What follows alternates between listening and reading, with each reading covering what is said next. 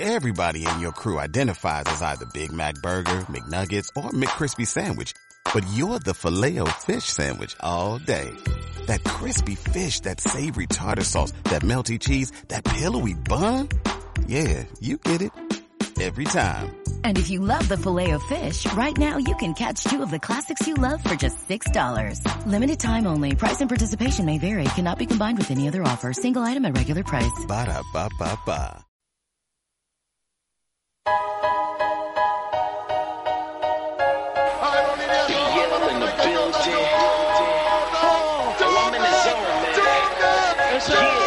Now tell me who can stop me. I'm in the zone.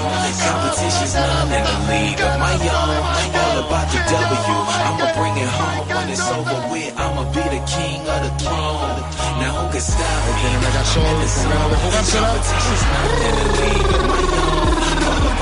Espectacular, Daniel. Esto se acaba, se acaba, se acaba. Campeones del mundo. 7-0-4-7. Viviendo la magia del Saitama, Japón. This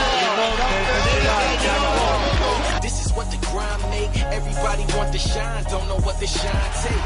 ahí están Los Ángeles Lakers, campeones de la NBA, temporada 08-09. Ya tenemos a un español con un anillo de campeón. Pau Gasol, campeón de la NBA. To the podium. Haters looking salty, easy on the sodium. Estás escuchando Coast to Coast con Iñaki Codina. Buenas tardes a todos y bienvenidos un lunes más al tiempo del baloncesto en 9FM. Como siempre, les habla Iñaki Codina y les acompañaré durante la próxima hora con el mejor básquet del planeta.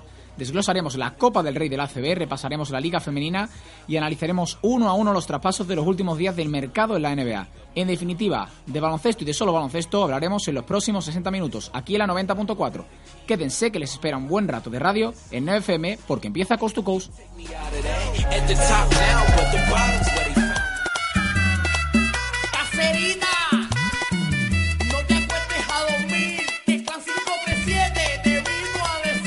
Le gusta el bate a la mujer del pelotero, le gusta la carne a la mujer del carnicero, me pide pistola a la mujer del patrullero y la del bombero. Para comenzar, damos la bienvenida a Francis González, muy buenas de vuelta aquí. Muy buenas, Iñaki. Pablo Espinosa, una semana más, ¿qué tal? Muy buenas. ¿Qué tal, Iñaki? ¿Qué pasa? Eh, resaca tenemos de, de esta Copa del Rey, de jueves a domingo. Nos ha acompañado en Televisión Española y en Cero a los que hemos podido vivirla a la distancia. Y bueno, eh, el primer día parece que prometía mucho, pero finalmente se ha saldado con la victoria del Real Madrid, eh, tercer año consecutivo que, que vence la Copa los de Pablo Lasso. Bueno, pues si te parece, Iñaki, vamos a empezar con un análisis de cada ronda, de los cuartos, de las semis y de, por último, la final. Y comenzamos con la primera eliminatoria, Dominio Bilbao Basket, 73, Fútbol Club Barcelona Lassa, 72. El Dominio Bilbao Basket eh, fue un equipo constante durante todo el partido. En el primer cuarto, Alex Herbel tiró del equipo con acierto desde la línea de tres y una gran defensa. Xavi Pascual no supo encontrar durante todo el encuentro eh, la formación o el estilo de juego que le permitiera acarrear daño al conjunto vasco. Y bueno, se llegó al tercer cuarto con Satonaski y Stratos Perperoglu tirando del carro del Fútbol Club Barcelona Lassa. Por primera vez en el tercer cuarto, para que ustedes se hagan una idea de cómo fue el partido, se puso por delante el equipo catalán y a partir de aquí fue un partido de ida y vuelta. La defensa de Dominio Bilbao Vázquez hizo, hizo un gran partido, estuvieron muy, muy agobiantes en, en la faceta defensiva y lo dicho, Satoransky, Perperoglu y por última instancia Rivas fueron los que tiraron un poco del carro. La zona de Dominio Bilbao Vázquez en el último cuarto decantó el partido. A falta de tres, a falta de tres minutos el marcador estaba muy igualado y un parcial de 8-0 de Dominio Bilbao Vázquez casi finiquitó, aunque tuvo ante Tomis con tiros libres el empate y la prórroga, finiquitó el partido. Primera sorpresa de la Copa. Nos vamos a la segunda eliminatoria. Mm, Valencia Vázquez 78, Herbalife Gran Canaria 83. Segunda sorpresa que no lo iba a decir Iñaki de la Copa. ¿Qué te pareció el partido? La verdad es que creo que Valencia no hizo mal partido, pero sí es cierto que, que la sorpresa, o sea, esperamos toda la sorpresa. El partido fue monumental, fue tremendo. Es que además se decidió en los últimos. Yo lo dije. Digo, el Valencia Vázquez no gana la Copa del Rey. Aquí todo el mundo prometió y, y- Lo dije. y atisbó, pero nadie ha acertado la Yo recuerdo el viernes aquí debatiendo con Pablo, ¿no? Yo dije Bilbao Basconi al final me he quedado en, nada, en ninguno de los dos se quedó a la final, pero realmente han hecho un buen papel. Bueno, pues vamos con el análisis. El primer cuarto fue de los Taronjas, el rebote ofensivo y un gran San Emeterio pusieron el más 10 en el marcador para, para lo de Pedro Martínez. Ya en el segundo cuarto yo creo que fue el cuarto de la inflexión, puesto que un 21-0 para el equipo canario y una defensa extremadamente agobiante para los equipos para el equipo del Turia, unido esto a un gran Pablo Aguilar y a un Sele y Pablo Aguilar que hizo unas rondas previas a la final espectaculares, estuvo un gran nivel, pues pusieron un 42-42 al descanso, partido igualadísimo. El tercer cuarto volvió a ser del equipo del equipo naranja con un más 8 en el último cuarto y ni los cambios que hasta cuatro a la vez hizo Pedro Martínez ni, ni los triples ni el acierto de la línea de tres pudieron, pudieron hacer que el Gran Canaria eh, hincara la rodilla. A falta de 7 minutos el marcador andaba 67-65 para los de para los de las islas y Dubljevic, Omic, Rabaseda y Pangos, incluido Diot, pusieron canastas alternativas a los dos equipos que al final Oliver resolvió con los tiros libres en el último suspiro. Pasamos al otro lado del cuadro. Si te parece, nos saltamos la eliminatoria de- del derby madrileño, que fue la más descafeinada, por decirlo así. Sí, no tuvo prácticamente historia. Y pasamos, si te parece, Una pena. Yo iba con el Fuenla. Sí, era un equipo querido, pero al final se quedó en nada. Pasamos, si te parece, al Río Natura Monbus Obradoire 77, Laboral Cucha Vasconia 79. Ahí estaba el otro equipo del País Vasco. El primer cuarto estuvo precedido por el empuje inicial de- del anfitrión, que estaba, eh, digamos, mm, abalan- abalanzado por su hinchada, mm, llevado en volandas por su hinchada. Pues, pero Fabián Coser capitaneó el parcial de 24-6 con más 12 al final del primer cuarto para los vascos. El segundo cuarto la afición volvió a empujar, lo que dio como resultado los triples, que llegaron al descanso con solo el equipo anfitrión perdiendo de 5 puntos. Ya en el tercer cuarto, Big, Big Bow, como como lo han apodado esta temporada a Giannis Borussis, intentó romper con un 2 más 1 sobre Brown. Volvió a empujar la, la afición de Río Natura Monbus y se acabó ese, ese cuarto con un parcial de 30-23. Ya en el último, solo falta 17 segundos, Laura Cucha Vasconia logró ponerse por delante. 6 de 7 en triple de Hanga. Espectacular el último cuarto de, del jugador de Laura Cucha Vasconia. 2 más 1 de Adams, que intentó romper definitivamente el marcador, pero Alex Brown se resistía a entregar la cuchara y solo se pudo eh, finiquitar el partido desde el tiro libre una vez más y con Bacinski fallando el tiro definitivo para la prórroga. Sorprendente, cuanto menos que el resultado estuviera tan apretado. A priori, eh, vale que Obradoiro era el anfitrión y llevaba, pues seguramente varias semanas preparando este partido desde que sabía la eliminatoria, pero un Laura Alcucha que se había mostrado muy superior durante toda la temporada regular y un Rino Tomombus que precisamente no venía en su mejor momento. Y, y cuanto menos sorprendente que tan apretado estuviera el partido y estuvieron a punto de dar la tercera sorpresa. Pero es lo que tiene, es lo que tiene jugar en casa, jugar con tu afición en la espalda, que, que hay veces que inexplicablemente te llevan volandas hasta, hasta un nivel de baloncesto pues que no se había visto en toda la temporada. Para finiquitar los cuartos, el Real Madrid fue labrado, fue el partido menos tenso, digamos, menos, con menos emoción, puesto que se finiquitó en los 20 primeros minutos. Ayón estuvo espectacular durante todo el campeonato, sobre todo en las fases previas a la final. Y nada, ni Popovic, ni Stevic, ni Paunic, que, se llevó hasta que llegó hasta los 27 puntos, eh, pudieron plantar cara al equipo de Pablo Lasso. Pasamos a la semi, Francis. ¿Qué te ha parecido la Copa ti, Francis, para empezar? Pues sorpresa a medias. Sí, hemos tenido, yo creo que Sorpresa Pensábamos, ¿eh? a medias. Podía ser una copa muy bonita con, con los Y emparejamientos lo ha sido, pero no- nos hemos quedado con la pena. Exacto. Quizás Valencia, vale que sí es cierto que perdió contra el equipo finalista, un equipo que ha hecho una gran competición, pero quizás Valencia hubiera sido lo que hubiera hecho falta en la final para quizá derrotar al Madrid. ¿Qué, qué- para qué romper- queríamos? ¿Que perdiera el Madrid? No, Madrid, lo, Barça, estábamos Madrid. deseando. Quería- Queríamos que perdiera la supremacía, evidentemente, de los dos de siempre. Que Yo lo quería, por lo menos. ¿eh? Y realmente esto abre una vereda ah, de cara a los playoffs de la, de la Liga CB. Esto- de Bueno. estos equipos prácticamente seis se van a meter, más Unicaja, que es muy peligroso, que todavía no está en su mejor momento, pero es muy peligroso. Y hay muchos candidatos a, a la Liga CB. ¿eh? Ojo, eh, ha sido la copa de, por decirlo, de la sorpresa hasta que gana el Madrid, que ya lleva tres, ya seguidas, pero... A mí me ha faltado un poquito de eso, que se completara la sorpresa total. Exacto, porque el hecho, bueno, Yo estaba ayer en la radio escuchando el final del partido del Madrid y digo yo, ya se ha acabado 10 abajo, 3 minutos y, y un triple y otro triple de Rabaseda. Rabaseda, y Rabaseda. a puntito.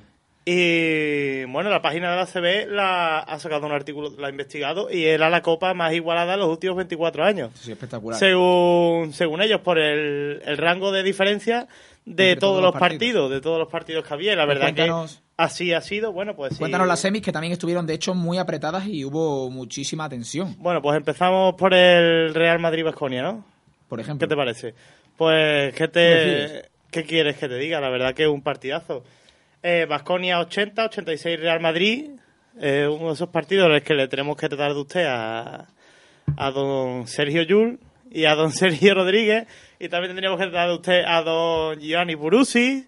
Y un auténtico partidazo, la verdad. Pero es que lo de Yul con 8 puntos en los últimos instantes del encuentro, y eso en el momento que estaba en periodo de estancación, que se había destinado a la prórroga, incluso habiendo tenido el partido algunos momentos de más diferencia en el marcador. Pero, o sea, a favor del Madrid, perdón.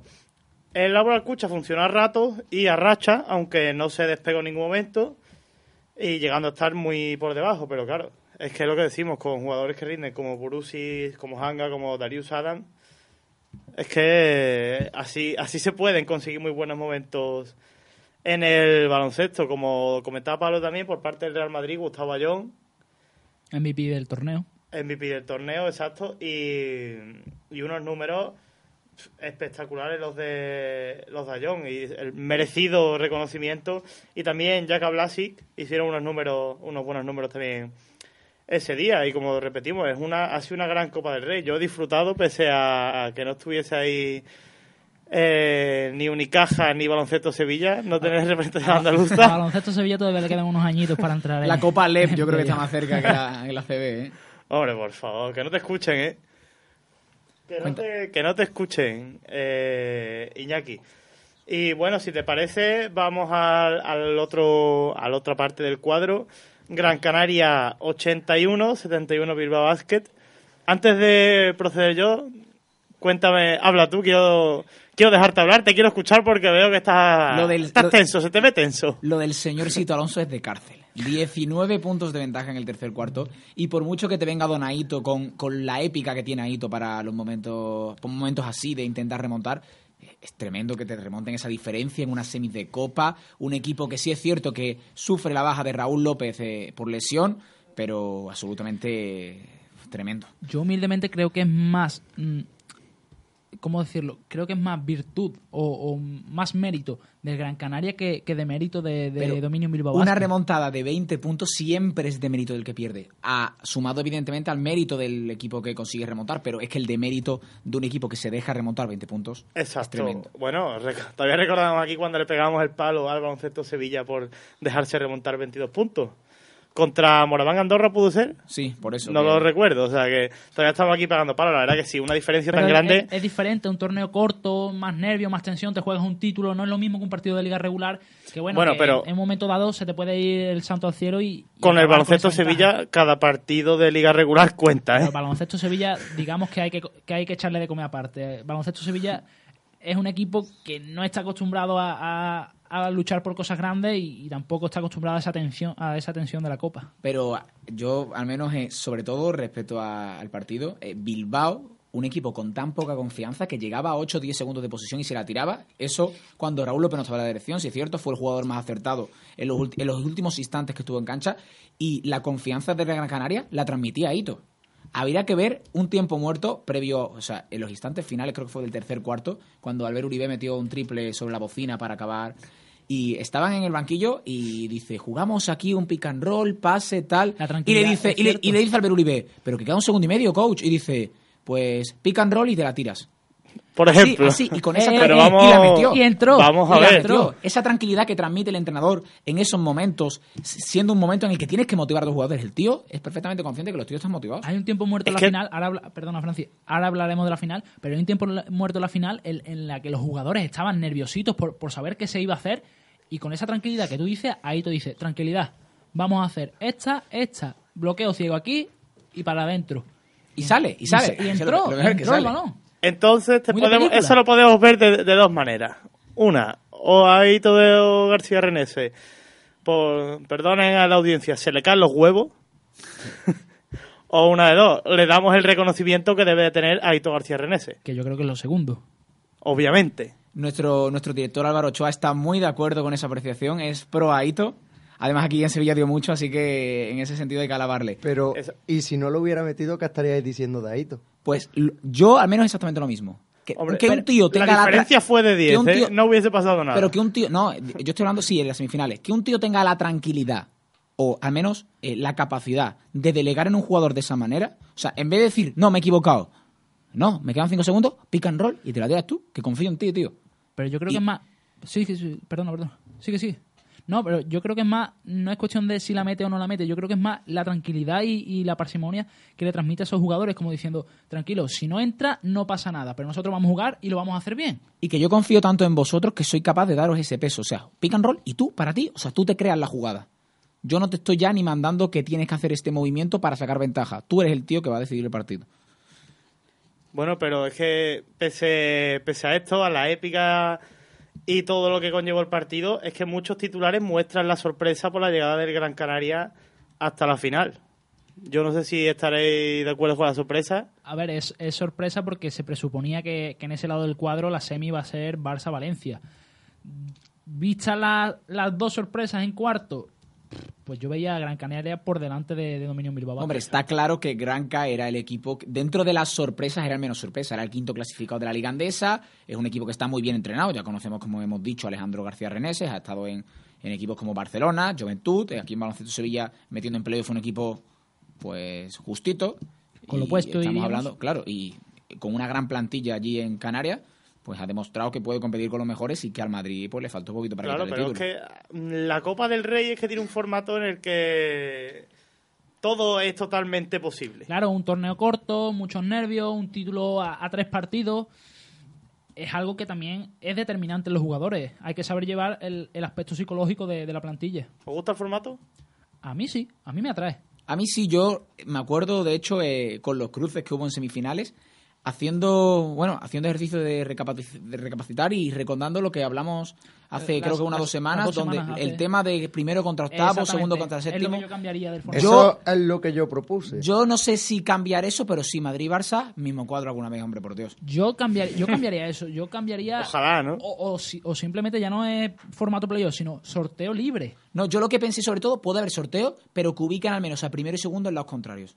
Porque lo que no puede ser es que Valencia y Barça se hubieran cruzado en semifinales. y Claro, al Madrid, es verdad, es y una- al se hace Madrid, al, al. Madrid relativo caminito de rosas, dentro de lo que cabe. Pero eso, pasaría, eso pasaría, o podría pasar con un sorteo libre, sin, sin cabezas Podría, de serie. Pero- pasar, pero igual- es que si no tienes cabeza de serie, igual te toca ese mismo partido en, los- en los cuartos. Y, Y, a lo mejor tienes una final de octavo contra Pero, séptimo, por ejemplo- que Pero- pero- y vendería, y no- vendería menos. Vendería menos, pero no Vendería pero menos. Siendo un, sol- un sorteo libre, ¿no sería más bonito eso? ¿No sería más justo? Sería más justo, claro. Sí, que sería más justo, pero O más injusto, según se Lo mire. justo es meterse por posiciones de playoff y sortear y primero octavo, porque eso es lo justo, porque la Copa del Rey no va cualquiera, van los ocho primeros que terminan la primera Pero vuelta. dentro- pero dentro- y quien se Bueno, merece. y el anfitrión. Siete y Y el-. Bueno, siete y el anfitrión en este caso, que también estamos en desacuerdo en eso.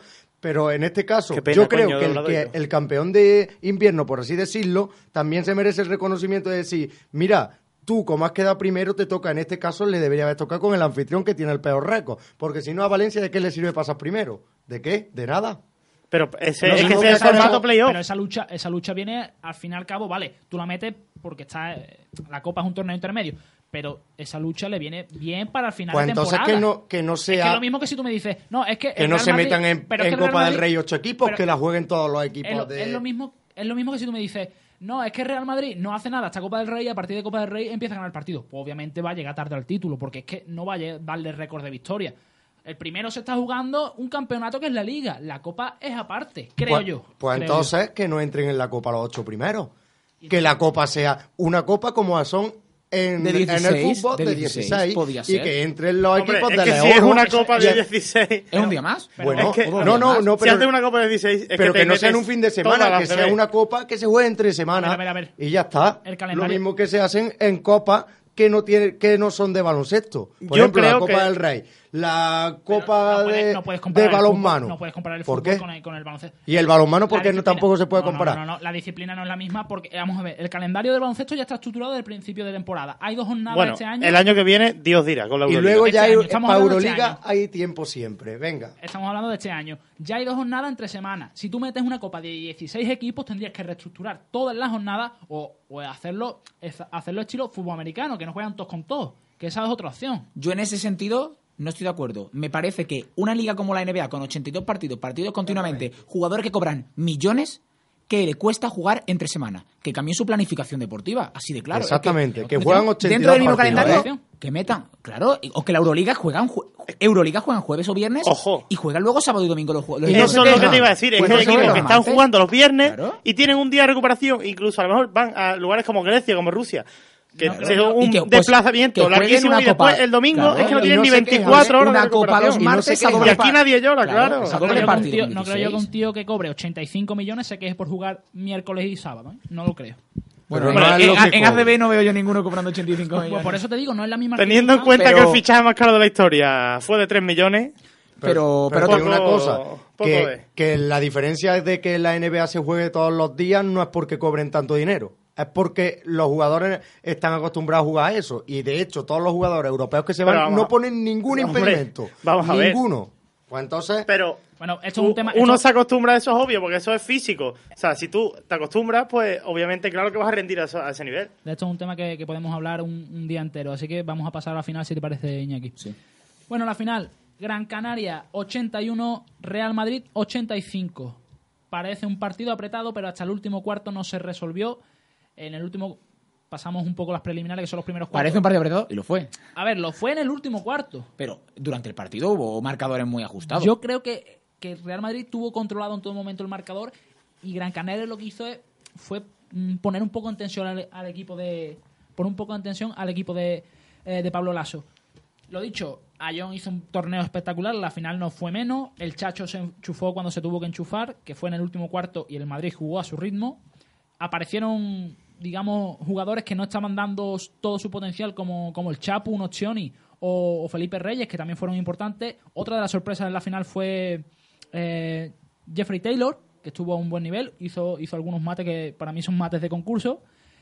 Gran Canaria, pues Gran Canaria fue, yo creo que mm, prácticamente fue Albert Oliver y cuatro más. El, el base estuvo a un nivel espectacular. Se vio jugadas en las que jugó en el poste bajo que dices tú, este, este hombre ha tenido que jugar en categorías inferiores en el poste bajo sí o sí. Porque esos movimientos que tiene en la zona no son de, no son de base. Eso se ha tenido que, que Bueno, jugar. Los bases están en el poste, ¿eh? Sí, sí, pero no lo- con los movimientos de pivos que hizo. que hizo Deberían, deberían. Y eso, eh, Seley volvió a, a aportar puntos. al ver, al ver Oliver, eh, Xavi Rabaseda desde la línea de tres también estuvo. Omi, que estuvo un poquito más flojito que, que en rondas anteriores, pero también aportó. Eh, si te Sabané, yo creo que fue un poquito la decepción de Gran Canaria en este torneo. Ha sido un poquito, ¿no opinas lo mismo, Iñaki? Un poquito la decepción de- del Gran Canaria. Bueno, ya hay que tener en cuenta que tiene 36, 37 años. Quizás, hombre, Yo creo el que físico, todavía tres días seguidos, un torneo corto, Eso sí puede ser. le puede hacer mucha factura. Y nada, el Real Madrid campeón de la Copa por tercera por tercera edición consecutiva. Y un datito solo que, que me queda. La audiencia de, de la final fue la audiencia media de 1,640 millones de espectadores. No está nada mal. Y ocupó un 11,1% de, de share, de cuota de pantalla. Y hablando del tema de televisiones, un último palito a Televisión Española. Semifinales previstas para la 1 de Televisión Española. Como vieron que no se clasificaron ni Barça ni Valencia, las pasaron a Teledeporte. Deporte. Palito soltado, Bastante, bastante feo el gesto para los equipos. Bastante feo. porque al fin y al cabo el espectáculo lo dan quien gana. Desde luego. Y si no han ganado en cuartos, pues las semifinales lo tienen que jugar otros. Real Madrid, campeón. Luka Doncic, por cierto, eh, jugador más joven en ganar en la historia la, la Copa de la Liga Ahora Andesa. estamos hablando de juventud. El Real Madrid, el de minibásquet, ganó la minicopa andesa por cuarta... Categoría infantil. Infantil. Perdón, perdón. Categoría infantil por cuarta cuarta vez consecutiva. Con el amigo Sí, Usman, bueno, Usman Garuba, de- con dos metros. Después, como tema de invitados, invitados, farsa. Pero bueno, el Y Unicaja, ese tema de, el de Unicaja además estuvo ¿Qué en- hace el Real Madrid en categorías inferiores? Unicaja perdió de uno contra el Barça, estuvo en cuadro en el grupo del Madrid. Eh, Yo lo hubiera visto potencial pasar a la final. Barça, Madrid, Bien. estudiante, pedazo de grupo. El grupo era imposible. Pero bueno. Pero bueno, eh, Real Madrid, campeón de la Copa CB. Seguimos el básquet nacional para irnos a la Liga. Femenina.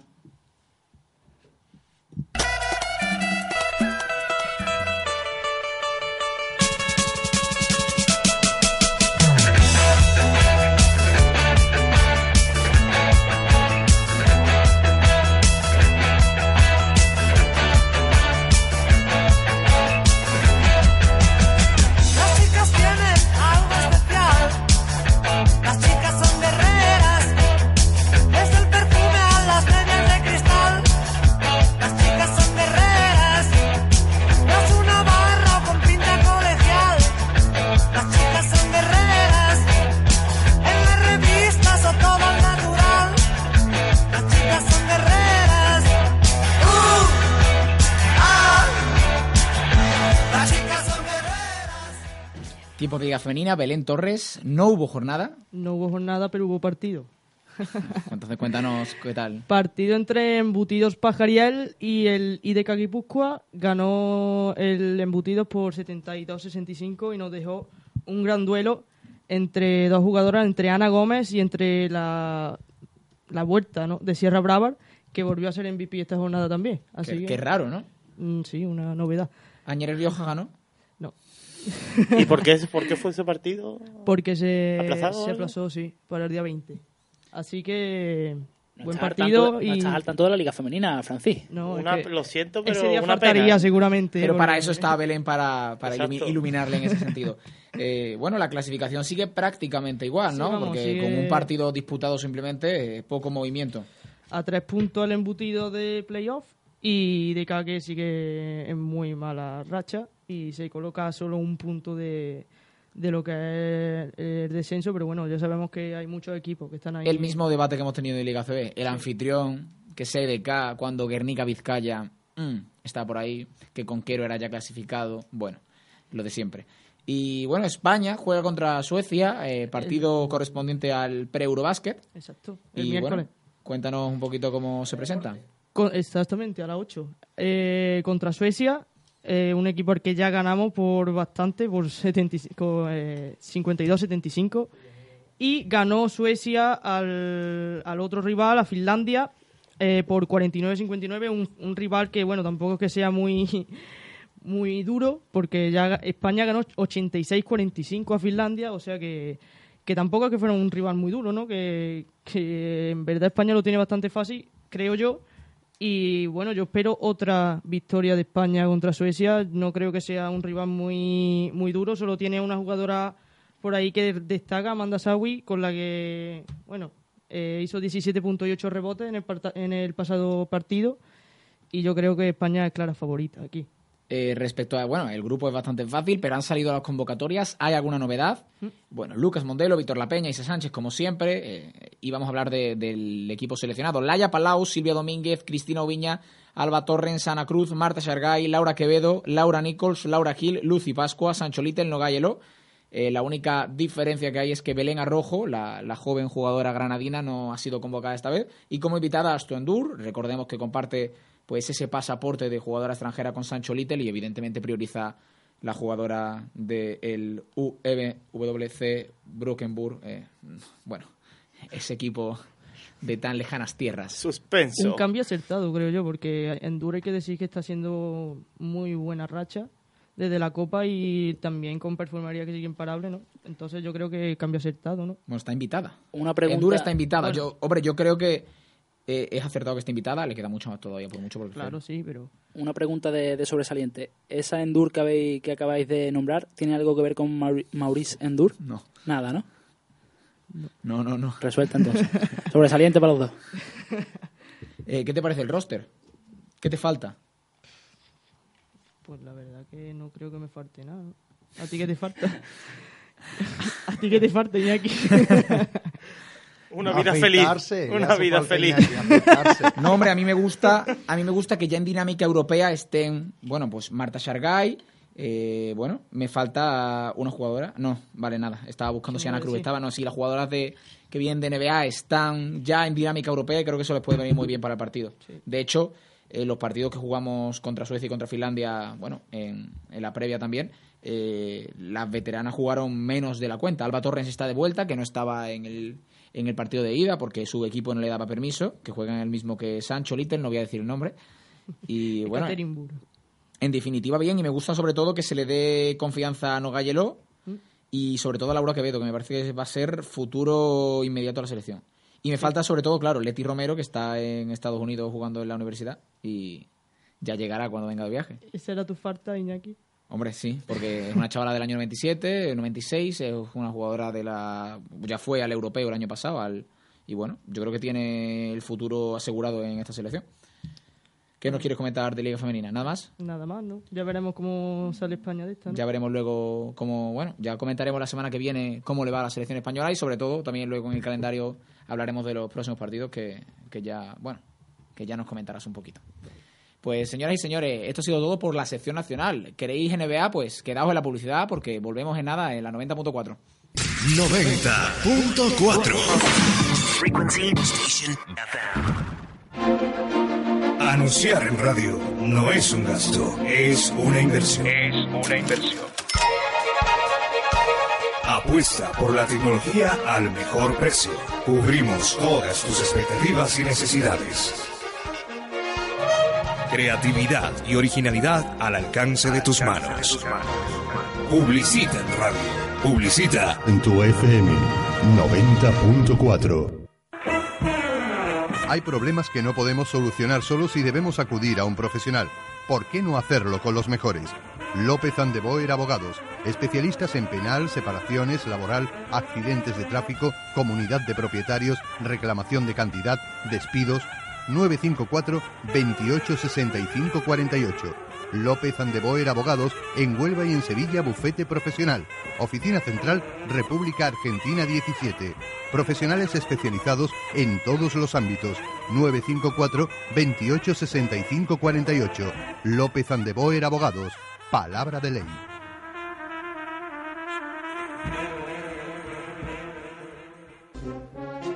La tauromaquia, de una forma diferente, puedes vivirla con Sí a los Toros cada domingo, de 22 a 23 horas. Entrevistas, crónicas, agenda, actualidad y todo lo referente al mundo taurino en un espacio semanal. Recuerda, todos los domingos, de 22 a 23 horas, a partir del 27 de septiembre, Neo FM dice sí a los toros.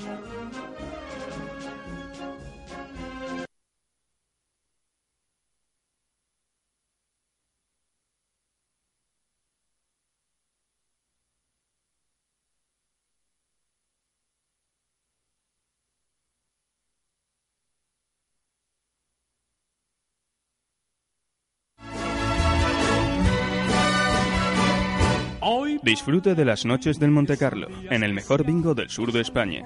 Conoce una manera diferente de vivir la noche. Ven al Bingo Monte Carlo, tu sala de categoría Champions junto a la Gran Plaza. Infórmate en www.bingomontecarloandalucía.com. Bingo Monte Carlo, porque cada noche puede ser tu gran noche.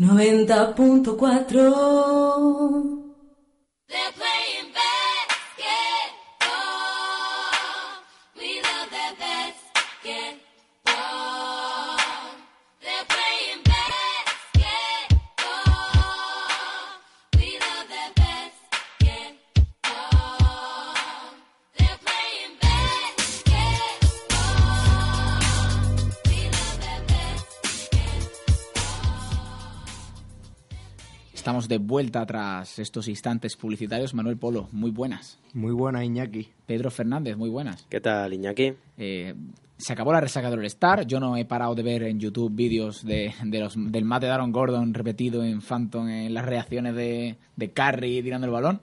Pero la NBA sigue y sigue de una manera espectacular en, en el mercado, ¿no? Muchos movimientos eh, vamos a contarlos un poquito, ¿no, Pedro? Cuéntanos. Mucho, mucho movimiento y es que no solamente ha vuelto la liga regular, sino que también ha habido traspasos bastante interesantes y bueno, algún récord que otro que se ha batido precisamente esta noche. Por comentar el traspaso, el más importante, pues podemos comentar que Orlando se ha movido bastante, ha traído a, a Brandon Jennings y a Ilyasova, proveniente de Detroit, dando a Tobias Harris un traspaso bastante, en mi opinión, bastante acertado para los Magic, ya que le hacía falta un jugador un jugador exterior y un jugador interior bastante más anotador de lo que era Tobias Harris. Me gusta Brandon Jennings en, en Orlando, porque Orlando es un equipo que juega así muy alocado y creo que puede encajar bastante bien Jennings, mejor que Iliasova, me parece. Parece que salen ganando los dos, ¿no? Porque Tobias Harris quizás aporta lo que, bueno, lo que Marcus, Marcus, Marcus Morris es el que está en Detroit. Es más un 3-4, pero Tobias Harris puede jugar de 3, es un jugador que puede facilitar mucho el trabajo desde el exterior a Reggie Jackson en la anotación. Eh, yo creo que es un traspaso curioso, porque además Jennings no estaba siendo tan importante, Iliasova sí es cierto que es el que más limitado se ve, pero como digo, tienen a, al señor Marcus, que, que va a ser Lo que quizás me parece demasiado entregar dos jugadores para, con- para contar con Tobias Harris. Sí, quizás No- una no segunda tanto- ronda del draft, quizás. Por eso te digo yo que sale ganando Orlando en este, Yo creo en este que- intercambio. Bueno, si, Yo si pienso salen bien, yo creo que si salen bien las cosas, creo que salen ganando los dos. Aunque sí es cierto que algo más se podía haber sacado y seguía siendo un traspaso equilibrado.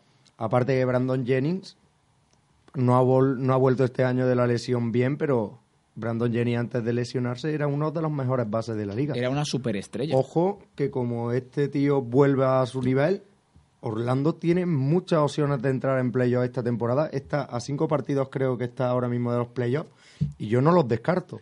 Y ojito al equipo que se le queda, ¿eh? Fournier, Ladipo, Peyton y Jennings. Y arriba, Bucevic, Ilyasova, Esoña, Jason Smith y el que a ti te gusta, Aaron Gordon. Quizás yo creo que han cargado demasiado la posición de alero, es- base escolta Sí. y el alero un poco más limitado. Se ha librado de su alero más puro, de su mejor alero. Y quizás no sé si es que quieren dejar hueco o a, a Mario Gessoña para jugar de titular o incluso desplazar a Fournier al alero y jugar con dos bases, rollo Peyton, Oladipo, Peyton, Jennings. ¿Cómo lo veis Me eso? gustaría ver a Esoña de titular porque creo que ha crecido mucho en, lo- en el último mes, mes y medio en Orlando y me parece un jugador no un top para ser All-Star en el futuro, pero sí un jugador muy correcto y que puede aportar muchas cosas a Orlando. Yo creo que ¿eh? Esoña va a ser un gran jugador de NBA, grandísimo jugador de NBA. Bueno, y Yo- también la de hecho, en posición- Europa estaba a la altura de Porzingis. La posición que tú decías, también se han deshecho de Changing Fry, que era titular en, en Orlando.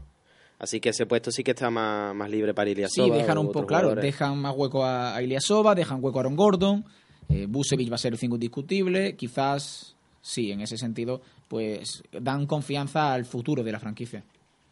Sí, eh, en cierta manera creo que Orlando, eh, a mi, mi humilde opinión, creo que sí puede llegar a los playoffs, creo que lo va a conseguir. Y más estando algunos equipos como los Bulls, que ahora hablaremos de ellos, en plena crisis. Y bueno, equipos que tampoco tienen mucho, mucho, mucho fondo de armario, como puede ser Charlotte o, o Pacers, que parece que, bueno, Incluso yo veo antes quedándose fuera a Atlanta que a Pacers. Creo Bueno. yo que Atlanta sí que es verdad que lo veo en un claro declive y al diferencia de los Bulls, que yo creo que cuando vuelva Jimmy Butler volverán a meterse ahí entre los cinco o seis primeros, yo creo que Atlanta no tiene margen de reacción. bueno, pues está por ver Atlanta. Ha perdido los dos últimos partidos y sigue sexto en la conferencia este. Bueno, otro traspaso, el más fresco que tenemos, ¿no, Pedro? El, Sí. el de Varellao. Varellao, que era cortado por Cleveland. No ha sido Ah, propiamente un traspaso. No. ha, no ha sido propiamente un traspaso en el que hemos comentado de Changing Fry. Cortaba a Varellao para que llegara este jugador proveniente de Orlando a, a Cavaliers, pero Varellao quedaba cortado y se ha deshecho Warriors de Jason Thompson y va a contratar a Varellao. Varellao, que se iba antes a Portland. A Portland, efectivamente. Portland lo cortaba y Sí, ha acabado en los campeones. Cavaliers, para no seguir pagándole el salario y no cortarle, lo que han hecho ha sido traspasarlo por draft, creo que ha sido, por un jugador también desechable. Eh, se, han, se ha librado de su salario, por lo ha cortado y han aparecido los campeones. Eh, lo que hemos estado antes comentando, viniendo aquí camino a, a, a Al torneo, estudio. pues vamos, eh, el tema de, de las sensaciones que habrá tenido Varellao esta semana. O sea, la decepción de que le corte el equipo de su vida, que es candidato a todo. Pasando a un equipo más, menos ganador, pero que bueno, que iba a tener minutos. La decepción que le corte ese equipo y que estando en el paro te ficha el mejor equipo de la NBA. Y además yo creo que va a tener un papel importante. Yo no lo veo siendo un jugador desechable en plan de jugándose cinco Yo minutos creo que más. hasta las finales va a jugar mucho. Y ya en las finales, si se van al small ball como hicieron el Claro. año pasado, Sí. los pivos no van a jugar nada. Pero por ejemplo, ahora Bogus que está lesionado, creo. Ezeli también lesionado. Ezeli. Yo creo que viene a suplir sobre todo a Celi. Y además que a priori, salvo lo que pasa que, que ahora mismo el nivel de Varellao no es el mismo Pero nivel sí. que... Pero Varellao Pero es un bicho. me parece mejor jugador tanto que Festus Eseli como que Mari- Andrew Ma-. Marisa Spade. Mejor que Bogut no es, ¿eh? No, mejor que Bogut no.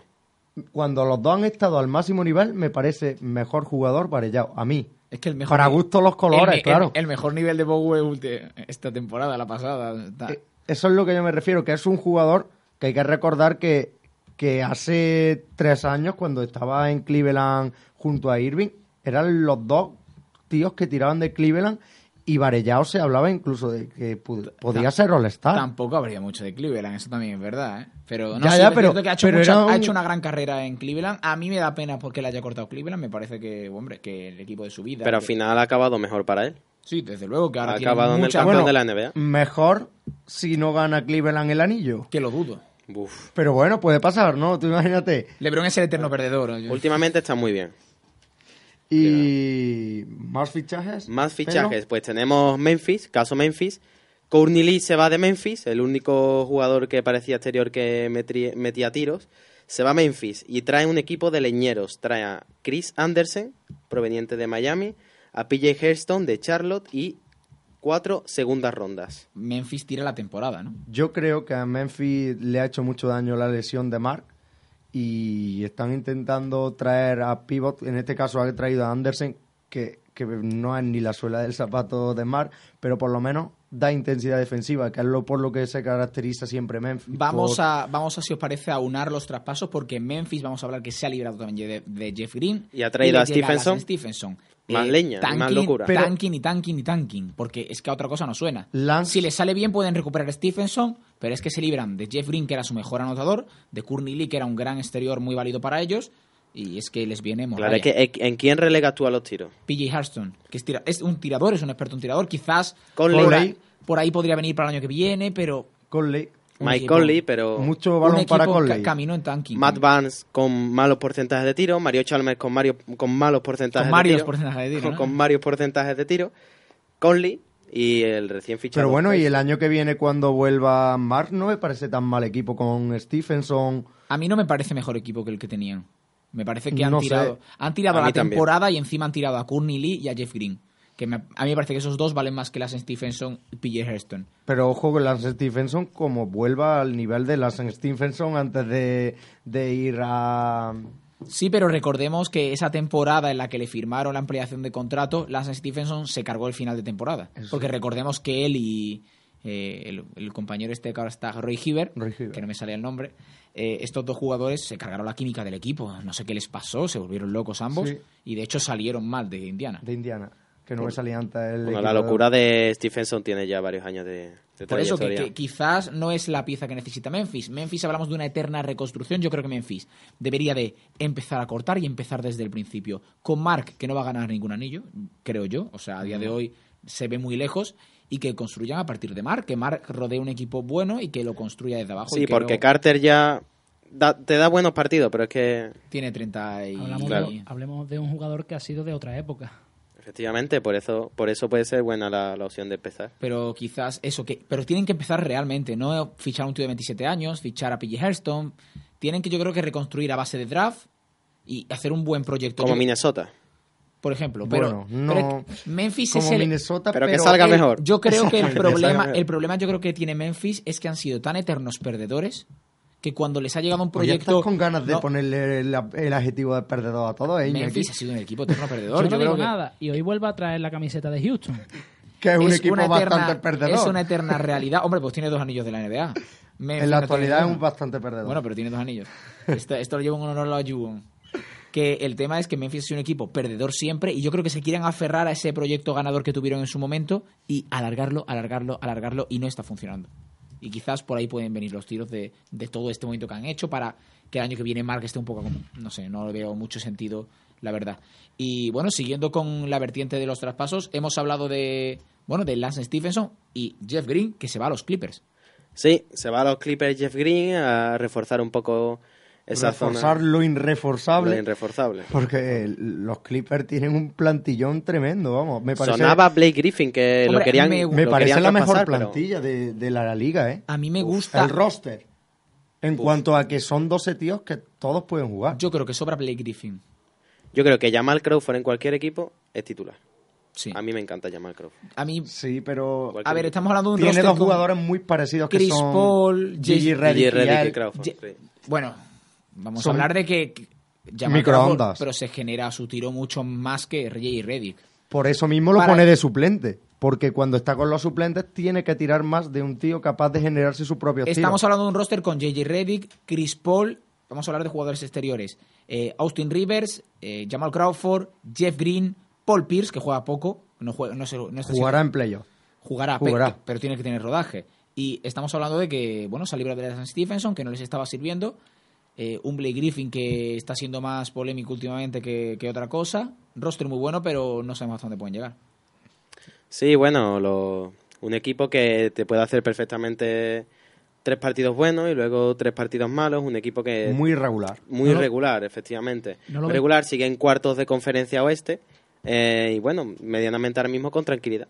Ganaron el otro día bien a San Antonio en casa, que yo creo que, que eso es lo importante de los Clippers. Y le que- compitieron muy bien a los a Golden State Warriors. Eso es lo que tiene que buscar Clippers, porque al fin y al cabo, los que van por detrás de ellos en la conferencia oeste, que aquí se le está dando por muertos, pero es Memphis Grizzlies, ¿eh? Memphis por va quinto. Sí, pero, pero vamos a ver que ahora con los traspasos. Ya, cómo ya, ya, va. pero yo me refiero que, de que hecho- no matemos a Memphis, No, que por yo supuesto. Memphis todavía creo que se va a meter en playoff. Y vamos a hablar por delante en la conferencia oeste, por delante de los Clippers está los Thunder que han hecho un traspaso, Randy Foy lo reciben de procedente de Denver, Seban DJ Agustín, Steve Novak y dos rondas del draft. No entiendo mucho lo de las dos rondas del draft, son dos segundas rondas. Sí entiendo el de intentar liberar, liberar salarios de dos jugadores como Agustín y Novak, aunque creo que Randy Foy no va a dar más que Agustín. No.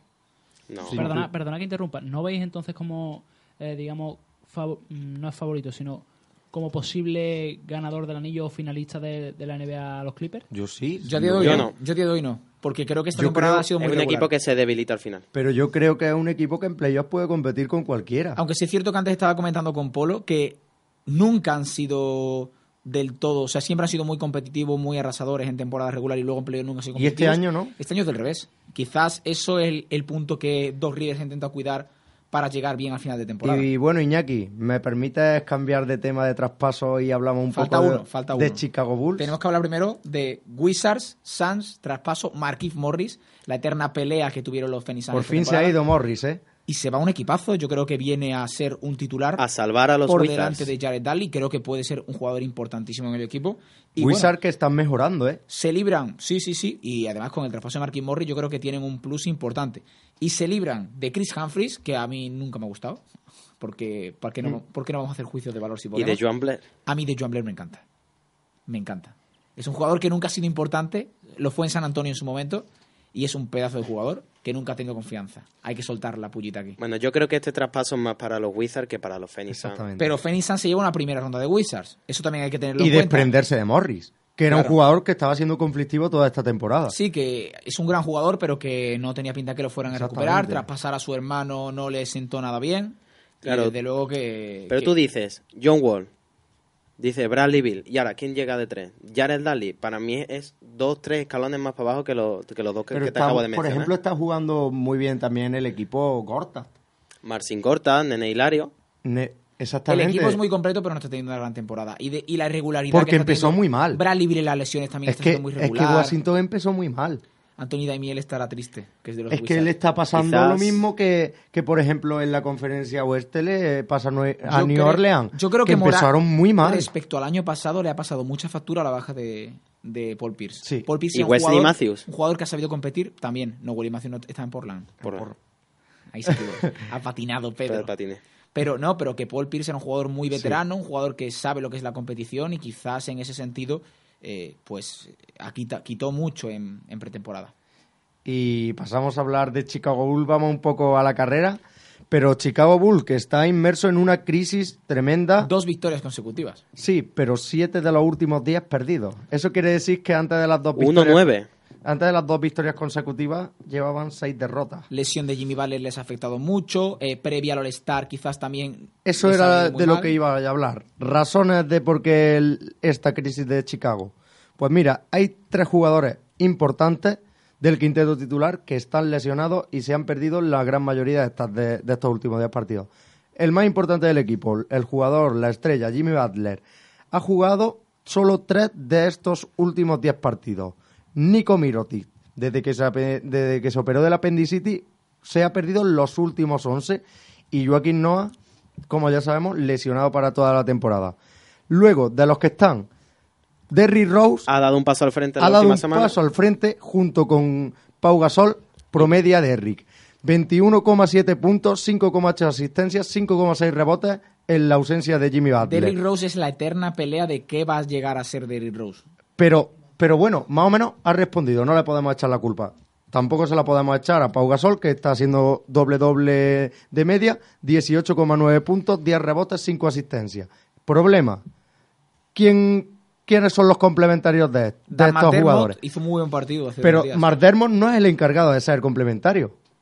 ¿Y El quién? que tiene que jugar, por ejemplo, es Tag Gison. Yo le he exijo más responsabilidad a Tag Gison. Y está en 8,7 puntos, 7,5 rebotes. Tiene que tener más peso ofensivo Tag Gison. Pero Takison al principio de temporada era un jugador para tener muy pocos minutos de rotación. Pero se ha pero ahora con lesionado Noah. lesionado. Claro, ahora con un Noah paso sí, pero no le y no no lo. Yo creo que lo malo en ese sentido, Takison, ya no es paso enfrente tanto a nivel de números, sino a nivel de existencia. El tío no suelta un balón. El tío se dedica a machacar el aro cuando puede y coger rebotes defensivos. No aporta absolutamente nada en otro aspecto del juego. Y luego me gustaría también otro jugador, Snell, que se está cansando la gente de esperar a Snell. 3,4 puntos, 2,6 rebotes únicamente. Y se supone que al no estar Jimmy Butler va a tener muchos más balones. Ha tenido muchos problemas Chicago. Mike Levy se lesionó a principio de temporada y no lo han conseguido recuperar. Yo, una de las notas positivas junto a McDermott que resalto de estos Chicago Bulls es Amor, que está promediando 12 puntos, cu- 3,4 rebotes, 3 asistencias. Creo que es un jugador que está dando un paso adelante, pero no está sirviendo porque... Quizás es porque sustitutivo de Tony Snell ese Tuan Moore. Claro, pero yo lo que veo es que falta algo, falta algún complemento y que no solo sean tres los que tiren del garro. Y bueno, Chicago que sigue octavo en la conferencia este y los dos últimos partidos que lo ha ganado, uno sí, a Raptors por 10 de diferencia, pero el otro se lo ha ganado a los Lakers. Unos Raptors que yo veo en crisis, ¿eh? Perdieron con 10 contra Chicago y han ganado de poco a Memphis. Eso parece, pero Raptors ganaron por McDermott, que lo hemos comentado antes, 30 puntos, su récord personal, 76,5% en tiros de campo. Es una bestialidad. Lo enchufaba todo. Lo Bárbaro. enchufaba todo. Y último dato, en estos últimos 10 partidos, la defensa de Chicago ha encajado 110 puntos por partido. Así que los que se quejaban tanto de Tibodó, yo no sé qué es mejor, si estar con Tibodó, que no daba espectáculo, pero al fin y al cabo ganabas partidos, que estar como ahora, que, que no defiende nadie. Por cierto, te quería yo hablar de Tibodó porque no hemos comentado que Brooklyn ha traído un nuevo entrenador, Sim Marks, que era asistente de Popovich. Y ¿sabéis quién suena a final de temporada? Para la próxima temporada. Como para todos los equipos. David Blatt y Tibodó, y supongo. Tom Tibodó. Yo sueño con una liga con 30 asistentes de Popovich entrenando. Estaba de Holzer, está ahora este señor, está el propio Greg Popovich y yo creo que va a seguir expandiendo sus asistentes por toda la liga porque su estilo es al fin y al cabo el que está marcando la tendencia de, ca- de ganar campeonatos. Si no me equivoco, Ettore Messina también estaba por ahí, ¿no? Ettore Messina es asistente de Popovich. Asistente de Popovich. Sigue, Pero sigue. acabará yo creo que entrenando también en, en liga, en la Liga NBA. ¿Algún Bueno, apunte pues, más? Nada más, simplemente a ver si levantan cabeza porque Jimmy Butler volverá en los próximos días, ya otra vez a Chicago. Y Es donde se ha visto la dependencia de los Bulls de un jugador. exactamente, yo creo que cuando vuelva Jimmy Butler volverán los resultados, pero ojo que hay que ponerse las pilas, que queda menos de media temporada y el fantasma de quedarse fuera de los playoffs está ahí, ¿eh? Que, que equipos como Detroit, Washington, Orlando, Orlando, que lo los hemos mencionado antes, están, van a pisar fuerte, van, a apretar. van a apretar. Y Chicago va a cuesta abajo y sin freno, ¿eh? No se tiene que descuidar. Menos Así de, que dos, ojito. menos de dos meses quedan de competición en la NBA y bueno, menos de dos minutos nos quedan a nosotros de tiempo, así que nos vamos con el calendario.